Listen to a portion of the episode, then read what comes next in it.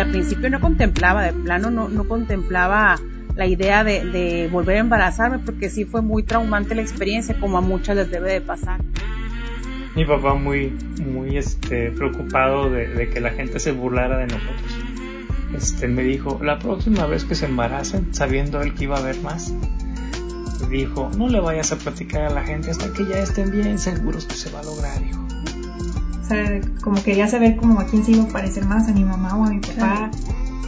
El que tengas un hijo y al día siguiente ya no lo tengas, ese es el dolor más fuerte que yo sentí.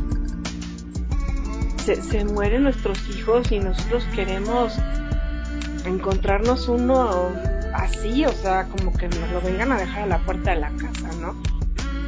Pero cuando nuestros hijos se van, cuando nuestros hijos mueren, simplemente no hay palabras. No hay una palabra que describa esto. Y esta sensación, este duelo por la muerte de un hijo, también incluye a estos bebés que parten demasiado pronto. Yo no te puedo asegurar que va a volver a pasar o no pasar lo mismo, pero por lo mismo disfruta ahorita. Esto es Duelo Respetado.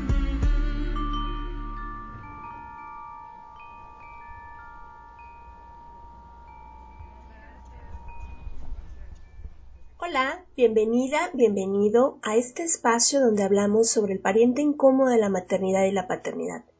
El duelo tras la muerte de un hijo en etapa de gestación, en el momento de su nacimiento o tiempo después de su nacimiento. Yo soy Georgina González, especialista en duelo gestacional perinatal y neonatal, y deseo que encuentres aquí un espacio seguro y respetuoso para poder encontrar herramientas que te ayuden a hacer de tu proceso un proceso más respetuoso, llevadero y de una manera amorosa lo puedas transitar.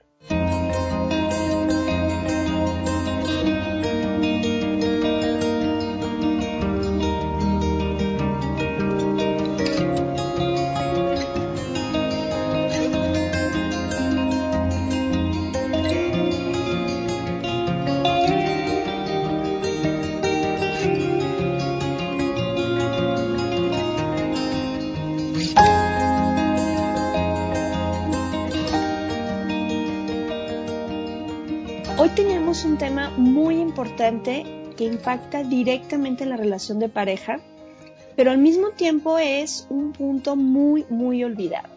La sexualidad de la pareja después de que fallece un bebé. Y contamos con una invitada de lujo. Ella es Maleni Berumen, es licenciada en psicología, cuenta con una especialidad en terapia sexual y de pareja y es maestrante en educación de la sexualidad. Es mamá de Santi, quien partió a inicio de este año. Bienvenida, Meleni. Qué gusto que nos acompañes. Muchísimas gracias por la invitación, Geo. La verdad es un, es un placer y un gusto poder participar en este proyecto tan, tan hermoso. Ah, yo también me siento muy, muy honrada y, y sobre todo muy contenta porque aparte de que eres súper profesional en el tema, ya lo viviste en carne propia esta situación, sabes de qué estamos hablando. No es solo la teoría, o, la parte de los libros, sino realmente pues nos tocó pasar por esta experiencia y, y sabes lo que se vive del otro lado.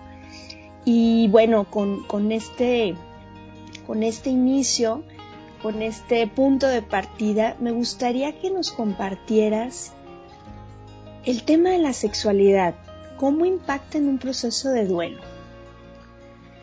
Cuando estamos viviendo un proceso de duelo, es, eh, hay muchísima sintomatología que podemos tener, como ansiedad, depresión, algún estrés postraumático. Definitivamente depende de la persona, su vivencia, cómo va a estar viviendo el duelo, en qué parte de su trabajo de duelo está. Va, va a ser como muy distinto por persona, pero definitivamente que toda esta parte eh, que podríamos calificar como negativo emocionalmente va a tener un impacto muy muy grande en la sexualidad desde la parte más básica que sería como a nivel hormonal eh, lo que podría estar interrumpiendo por ahí lo, lo más común que es el, la parte del deseo eh, también la cuestión de, de, tener esta comunicación en pareja se vuelve algo muy complejo después de perder un hijo o en un duelo en general, el poder comunicarme, poder comunicar lo que necesito, lo que quiero, lo que no quiero, es algo que se complica muchísimo.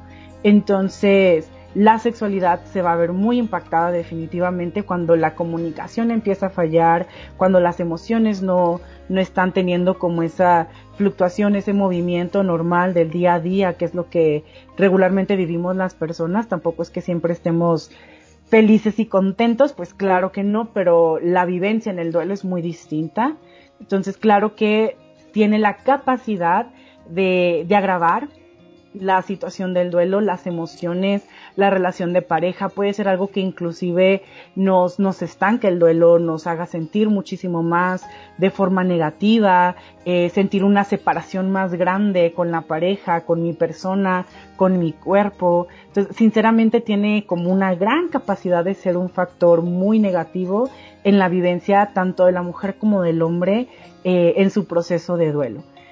Y si lo vemos del otro lado, si tenemos una, un erotismo, una sexualidad más sana, una comunicación a nivel erótico eh, óptima o constante con la pareja, nos puede facilitar el proceso de duelo, nos puede ayudar a que sea una vivencia eh, más acompañada, con más cariño, con una sensación de mayor eh, felicidad, aunque sea momentánea. Recordemos que, que muchos de los, de los actos eróticos que se tienen segregan hormonas de la felicidad, o sea, las endorfinas, dopamina, oxitocina al 100% en el momento que estamos eh, compartiendo en pareja y esto disminuye la depresión, está muy comprobado y, es una vivencia muy distinta, afectivamente, físicamente, y, y, crea una gran diferencia, ¿no? Cómo estemos viviendo nuestra sexualidad, tanto de forma personal como en pareja, al momento del duelo. Definitivamente, definitivamente eh, es un, y sigue siendo un tema tabú, sigue siendo un tema que es importante que las parejas miren a mí me gustaría, Maleni, que nos compartieras qué pasa a nivel sexual con la pareja después de que su bebé ha fallecido. Porque yo lo que escucho mucho en consulta es, ya no queremos tener sexo porque, eh, ¿y si vuelvo a quedar embarazada? No, yo ya no. ¿Sabes? Como solo esta asociación a la parte reproductiva y se hace un bloqueo. Realmente muchas parejas es difícil volver a soltarte por el miedo a pasar por lo mismo. Claro, la, vivencia más común es al, al rechazo, al querer alejarme del acto erótico, del, del ver mi cuerpo como como algo que, que, hace algo aparte de la reproducción, que podría ser el placer, que sería el vínculo con la pareja, nos olvidamos por completo porque venimos de esta vivencia de la reproducción, del tener un bebé dentro de tu cuerpo, que tu pareja tenga un bebé en su cuerpo, de todo el proceso de cambios que, que hay al momento del embarazo y definitivamente después de la pérdida de un hijo, va a generar un, un pues sí, un, como desconecte se va, se va a hacer una situación muy compleja de ver mi cuerpo de una forma erótica y ya no verlo como algo reproductivo en conjunto, ¿no? Como posiblemente antes de, de ser papás, de tener hijos, es una, es algo más sencillo de hacer. No para todas las personas, pero es mucho más sencillo que ya después esta vivencia.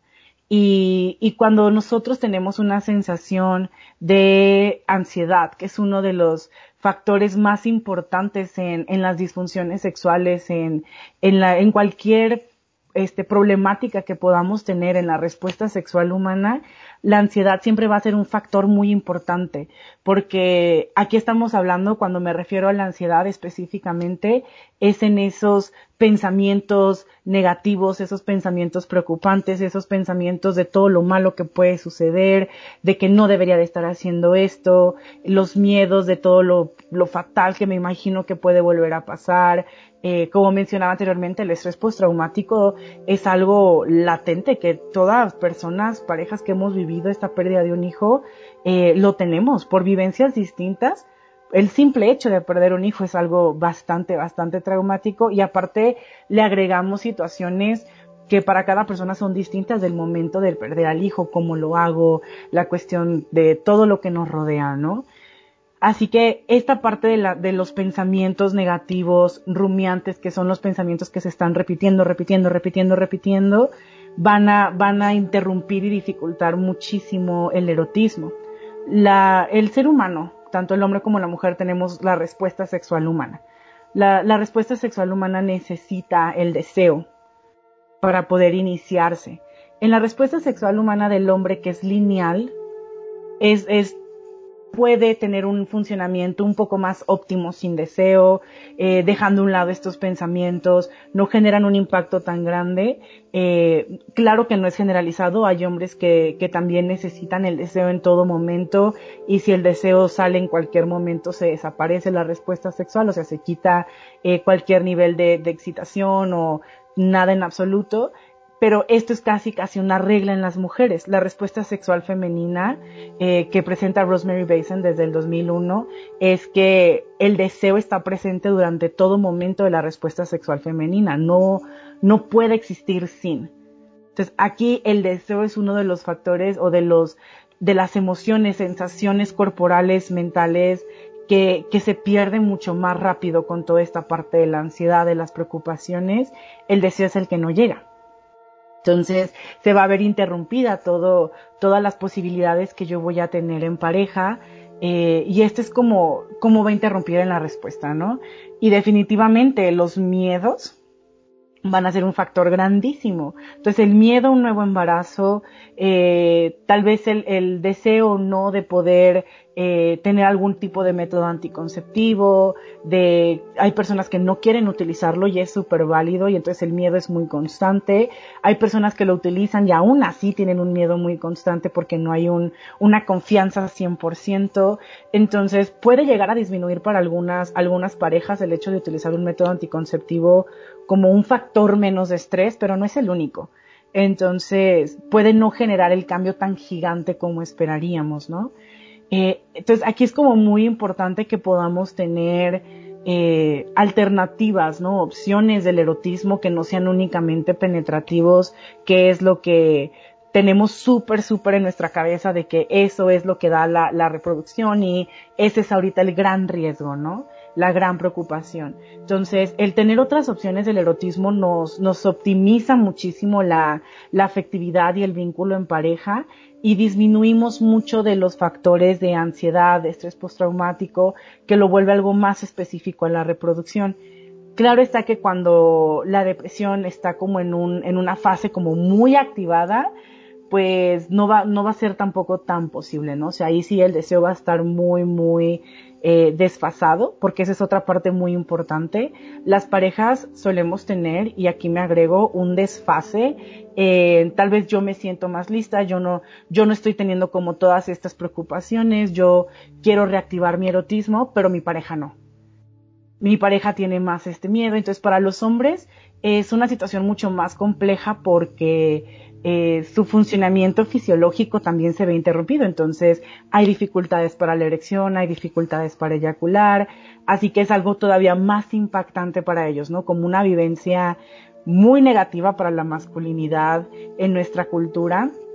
Eh, aunado con el duelo, aunado con la falta del deseo, le, le, le vamos a agregar estas, estas nuevas dificultades que pueden llegar, ¿no? Y, ese desfase de que una persona de la pareja tenga más o menor deseo son, un, son un, una situación muy compleja y que puede ocasionar muchos problemas en la pareja si no hay comunicación, si no hay respeto, si no hay empatía, si no hay entendimiento de lo que la persona está sintiendo y para eso la persona necesita comunicarse. Eh, pero este desfase es muy común. Claro está que mucho más común es que los hombres puedan recuperar esta esta seguridad para el erotismo antes que las mujeres, porque aparte las mujeres traemos todo el show hormonal, el movimiento, eh, o sea que también, claro, va a ser una modificación en la respuesta sexual, pero puede ser de ambas partes, ¿no? O sea, definitivamente eh, cada caso es único, cada, cada pareja tenemos una vivencia distinta. Aquí también va a entrar el cómo vivíamos nuestro erotismo previo a la pérdida del hijo. Entonces, si ya había problemitas por ahí, se van a agravar enormemente. Si teníamos un erotismo súper genialísimo, pues tal vez vamos a tener un poco por consiguiente se entendería que tendríamos buena comunicación en temas de erotismo, que eso nos hace tener un buen erotismo, eh, y nos pueden apoyar también en este momento de la pérdida, después de la pérdida de un bebé, ¿no? Así que, que sí son como varios, varios de los factores y esos son los más importantes. Claro, es que esto me encantó. No es que a raíz de que estamos en duelo por nuestro bebé, eh, el tema de la sexualidad de nuestra vida íntima ya se ve afectado. Esto es algo que venimos acarreando antes. De hecho, un, comentario que es muy común y que yo no estoy tan de acuerdo es que un alto porcentaje de parejas se separan después de la muerte de un hijo.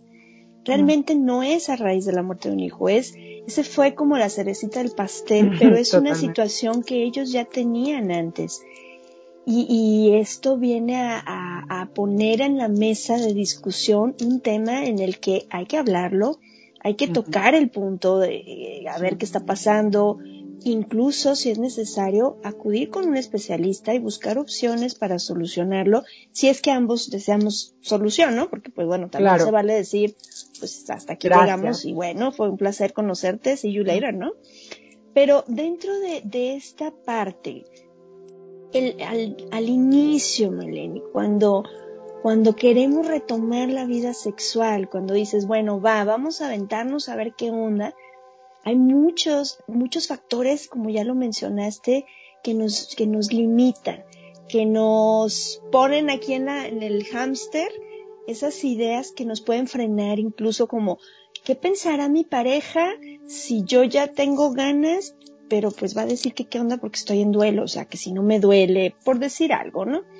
Eh, ¿Qué pensará mi pareja si le hago esta propuesta? ¿Estará lista? ¿No estará lista? Pero me quedo en la parte de qué pensará, no voy y le pregunto, ¿qué piensas? ¿Sí? ¿Cómo puede una pareja eh, pasar este tope eh, para poder recuperar su vida sexual una vez que están en el proceso de duelo? para poder eliminar estos topes creo que es muy importante darle una gran importancia a la cuestión afectiva, al cariño, a la comunicación, al estar constantes. Creo que, que también es una parte como tal del duelo cuando lo vivimos en pareja es una vivencia muy distinta cuando lo vivimos eh, cada quien por su lado, ¿no? O sea, y creo que yo en mi duelo personalmente hubo momentos de mi duelo donde cada quien estábamos en nuestro lado y hubo momentos que los vivimos juntos y fue lo que realmente nos ayudó y fue una diferencia así enorme de la forma de vivirlo juntos, apoyándonos, mínimo estando ahí el uno para el otro y esto ayuda definitivamente al duelo eh, y también va a ayudar esta parte del erotismo. ¿Por qué? Porque estoy generando una sensación de compañerismo, una sensación de que me entiende, lo entiendo, sé por lo que estamos pasando, empezamos a hablar más de lo que estamos viviendo, cómo lo estamos sintiendo y empezamos a abrir el canal de comunicación. Una vez que el canal de comunicación está abierto, ya se me hace un poco más viable hablar de ciertos temas que, que por ende son, son a veces incómodos o son eh, pues muy extraños para nosotros hablar de algo que tal vez nunca habíamos hablado. Tal vez sí, pero antes era muy distinto. Y, y entonces definitivamente el poder generar esta sensación de compañerismo con la pareja de que somos un equipo, de que estamos juntos. Y esto también se apoya mucho con la parte del, lenguaje no verbal, ¿no? Con el poder eh, acariciarnos, estar eh, juntos también físicamente, poder tomarnos de la mano, poder eh, besarnos de una forma tierna, de una forma apasionada, sin que esto signifique erotismo totalmente de que, ay, ya vamos a tener relaciones sexuales, sino como una forma de expresar mi cariño una forma de expresar ese compañerismo que tenemos y, mantener como esa, esa, ese fueguito prendido, esa vela prendida de, somos seres sexuales, somos pareja, tenemos eh, una atracción y un amor y un cariño y un compañerismo como pareja eh, e irnos recordando poco a poco de eso. O sea, irnos recordando poco a poco, mantener el canal de comunicación abierto creo que es lo más importante y, y, por ejemplo, muchas veces una, una, técnica que a veces trabajamos en terapia, en terapia sexual y de pareja es, es empezar con el autoerotismo. Un autoerotismo individual inicialmente porque también hay un desconecte de mi yo sexual y mi yo reproductivo y yo como mujer, yo como hombre, ya no me reconozco como un ser sexual, me reconozco como una persona que está desgarrada en duelo y que es mamá de un bebé que falleció y que no está aquí y mi mundo no tiene sentido. Entonces, el erotismo es como de, ah, ¿qué es eso? No sé, en este momento no hay momento, no hay cavidad para esto. Entonces, irme reencontrando, irme reconociendo como, como una persona que tiene deseos, que tiene, que tiene fantasías, que tiene capacidad de orgasmo, todo esto es importante. Y después ya hacemos un autoerotismo compartido. Tal vez no estamos listos para, eh, para acariciarnos, para tener una relación sexual completa o como lo llamaríamos completa cuando es un, una cuestión de penetración como, de la población en general lo manejamos. Entonces hacemos un autoerotismo compartido y estamos teniendo eh, una conexión sexual. O sea, como tal para nosotros los sexólogos, esa ya es una relación sexual y realmente la forma de vivirse también lo va a hacer. Y estoy quitando de lado los miedos de la penetración, de la reproducción, de el cómo quedó mi cuerpo, es que no lo toques, las diferencias, es, es muy distinto, ¿no? Para cada, cada mujer también de cómo vive esta parte de, cambios corporales después de, del embarazo y de la pérdida del hijo. Entonces, claro que, que esta parte nos puede ayudar muchísimo. Algo que no había comentado es también cuando tenemos procesos de fertilidad previos, cuando ya venimos de un erotismo donde nos metimos en la cabeza que esto es reproductivo y yo te aviso a que ahora estoy ovulando y ahorita es y corre y vente y le quitamos toda la parte erótica divertida de placer, de compañerismo, todo lo que acabo de comentar había desaparecido mucho antes de la pérdida del hijo, ¿no? Entonces aquí tenemos un, un trabajo eh, todavía un poco más complejo, porque es quitemos todos esos aprendizajes y condicionamientos que creamos durante el tratamiento de fertilidad, todas esas costumbres de, ay, solamente lo hacemos cuando es momento de, y no, ahorita no porque me siento mal por el mismo tratamiento como tal, hormonalmente no es nada como padrísimo corporalmente ni emocionalmente. Entonces vamos empezando como con un declive de la vida sexual desde el inicio del tratamiento. Entonces ahí también tenemos que ver el, eh, el apoyo terapéutico sinceramente es, es, es enormemente, eh, hace una, una, diferencia enorme, es muy positivo, porque aquí estamos hablando de que tenemos cosas que desaprender y volver a aprender de una forma diferente. En muchas ocasiones como parejas tenemos ya herramientas previas que nos pueden apoyar, o también el mismo proceso de duelo que si lo, hacemos como de una forma acompañada, con terapia, con espacios como el círculo de duelo, todo esto, pues vamos generando un poco de herramientas como pareja y, y tal vez nos es posible pasar como esta otra parte que, que no se habla, que, que viene en conjunto del duelo, eh, lo podemos pasar de esta forma, pero en muchas ocasiones necesitamos esa ayuda extra, ese, ¿qué hago? No se me ocurre nada, eh, simplemente no quiero y él no quiere, entonces ¿para qué buscamos algo más, no? O sea, ¿para qué le movemos? Así estamos bien y luego hablamos de hasta el momento que decimos, bueno, creo que ya estamos listos para tener bebés otra vez, ahí empezamos otra vez con, con un erotismo, o si eso no llega es como de, pues si no tenemos erotismo mejor, que eso nunca suceda, eh, y, y vamos, vamos postergando como una parte esencial de la vida del ser humano. La sexualidad es esencial, no es un plus, no es un extra, no es, no es como eh, algo que digas, ay, pues si está, qué bueno, y si no también. Es una necesidad humana. Definitivamente es algo que necesitamos para poder decir que tengo una calidad de vida y me vivo plenamente. Necesitamos una, una sana vida eh, sexual y una sexualidad personal cada uno eh, óptima para poder tener esta, esta sensación de, de estoy bien, ¿sabes? Como de ya brinqué el, el charco de toda esta situación del, del duelo y, y, ya estoy llegando ahí al final del túnel. Ahí al final del túnel también está el placer. No solamente es la tranquilidad, ¿no? Entonces, súper, súper importante esa cuestión. Y es que es algo que dejamos de lado, como como si llega, pues qué padre, pero no es algo prioritario en la vida. Y realmente, pues muchos problemas en la pareja tienen que ver con esta falta de comunicación en este aspecto. Claro. Eh, porque creemos que se da de manera instintiva. Sin embargo, tenemos muchos, eh, muchos patrones muy, muy anclados y entonces eso va limitándonos. Y al final también es una forma de resolver nuestro duelo, el cómo afrontamos, el, porque a ver, la reproducción, el fallecimiento del embarazo, todo esto tiene que ver con la sexualidad. Claro. No es solamente un acto sexual, es todo lo que implica con su erotismo, con su comunicación, con su comunión. Entonces, realmente es parte importantísima en el proceso de duelo, especialmente en este caso que está tan centrado en solo un aspecto reproductivo y eh, algo que yo he visto en algunas parejas, Melanie, es, sobre todo en el varón, cuando les toca presenciar el parto, ¿sí? especialmente cuando es un parto vaginal, no tanto por cesárea, como esta fijación de cómo voy a entrar a este espacio si mi hijo fallecido salió por ahí. Es, es de verdad que cuando yo lo escucho, digo, claro, o sea, claro, se fijó ahí esta, esta imagen, esta sensación de estoy violando un espacio sagrado, o sea, claro. ¿cómo puedo disfrutar si si por ese lugar, si por ese canal salió mi hijo fallecido. Y ahí es la importancia del acompañamiento profesional. Totalmente.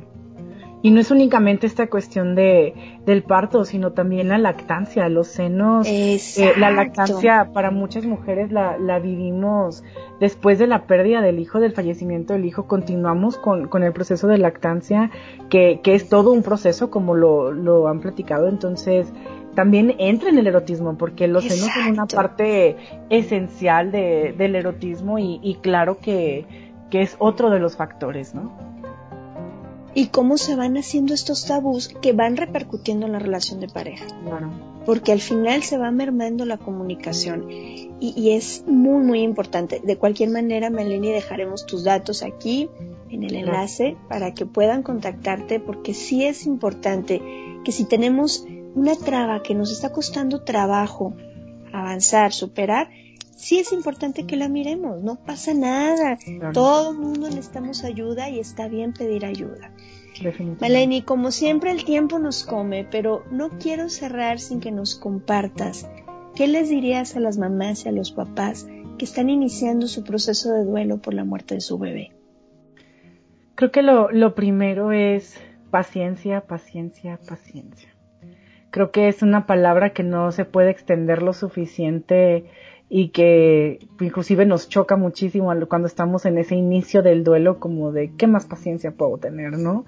Entonces, pero es, es muy real. Necesitamos paciencia, necesitamos respeto. El respeto es hacia mi persona, hacia mis necesidades, hacia mis posibilidades y respeto hacia la pareja. Necesitamos tener eso como muy, muy en claro. Algo que me gustaría como enfatizar mucho es, no es nada sano forzar las relaciones sexuales, como decir, ay, no voy a decir nada, bueno, así me quedo, eh, pues él, él si quiere o ella si quiere, pues lo voy a hacer para que esto esté más tranquilo.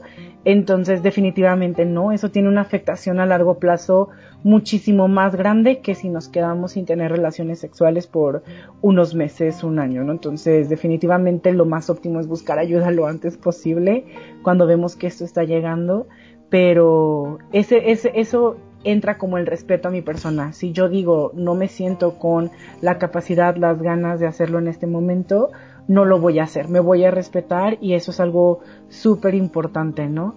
Eh, y nada, yo creo que algo que escuchamos las personas cuando nos unimos a, a tu tribu en el círculo de duelo, el poder ver que no estamos solos, que muchos estamos viviendo por cosas similares, que, que por más que se sienta que esto es tan específico y solo yo estoy viviendo esto tan, tan horripilante, sí, sí es horripilante, sí es lo peor que nos pudo haber sucedido, pero no estamos solos. Hay personas que están viviendo por lo mismo y con la misma razón hay personas que, que podemos ayudar, ¿no? Que podemos apoyar, que podemos acompañar, que podemos eh, ayudar y sí, optimizar eh, y que sea lo menos pesado todo este, todo este proceso del duelo por, por el fallecimiento de, un hijo. Entonces, no dudar en pedir ayuda, porque creo que, es la salvación para muchos de nosotros.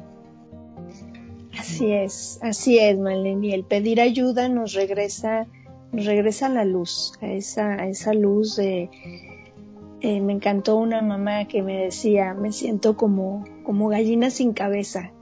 Mm. Así andamos ya, muy de, ya muy de principio. diferencia como se podría creer, el pedir ayuda realmente empodera. Es Exacto. más, nos empodera mucho más de lo que creemos de me voy a ver débil, esto es una debilidad, mi carácter, yo puedo, Exacto. y las mil frases que yo también he escuchado en consulta, y realmente en el momento que yo estoy tomando las riendas de necesito el apoyo y obteniendo este apoyo voy a mejorar, es mucho más empoderante de lo que podemos pensar y lo vamos a vivir hasta el momento que, que, que pedimos ayuda, ¿no? Que estamos ahí. Exacto, exacto. Pues Melanie, muchísimas gracias. Seguramente estaremos compartiendo nuevamente micrófonos porque este es un tema que realmente necesitamos también romper el silencio, necesitamos hablarlo y necesitamos sanarlo. Definitivamente es un tema que no se puede dejar de lado en un proceso de duelo gestacional, perinatal o neonatal. Muchísimas gracias. Gracias a ti, Geo, un placer.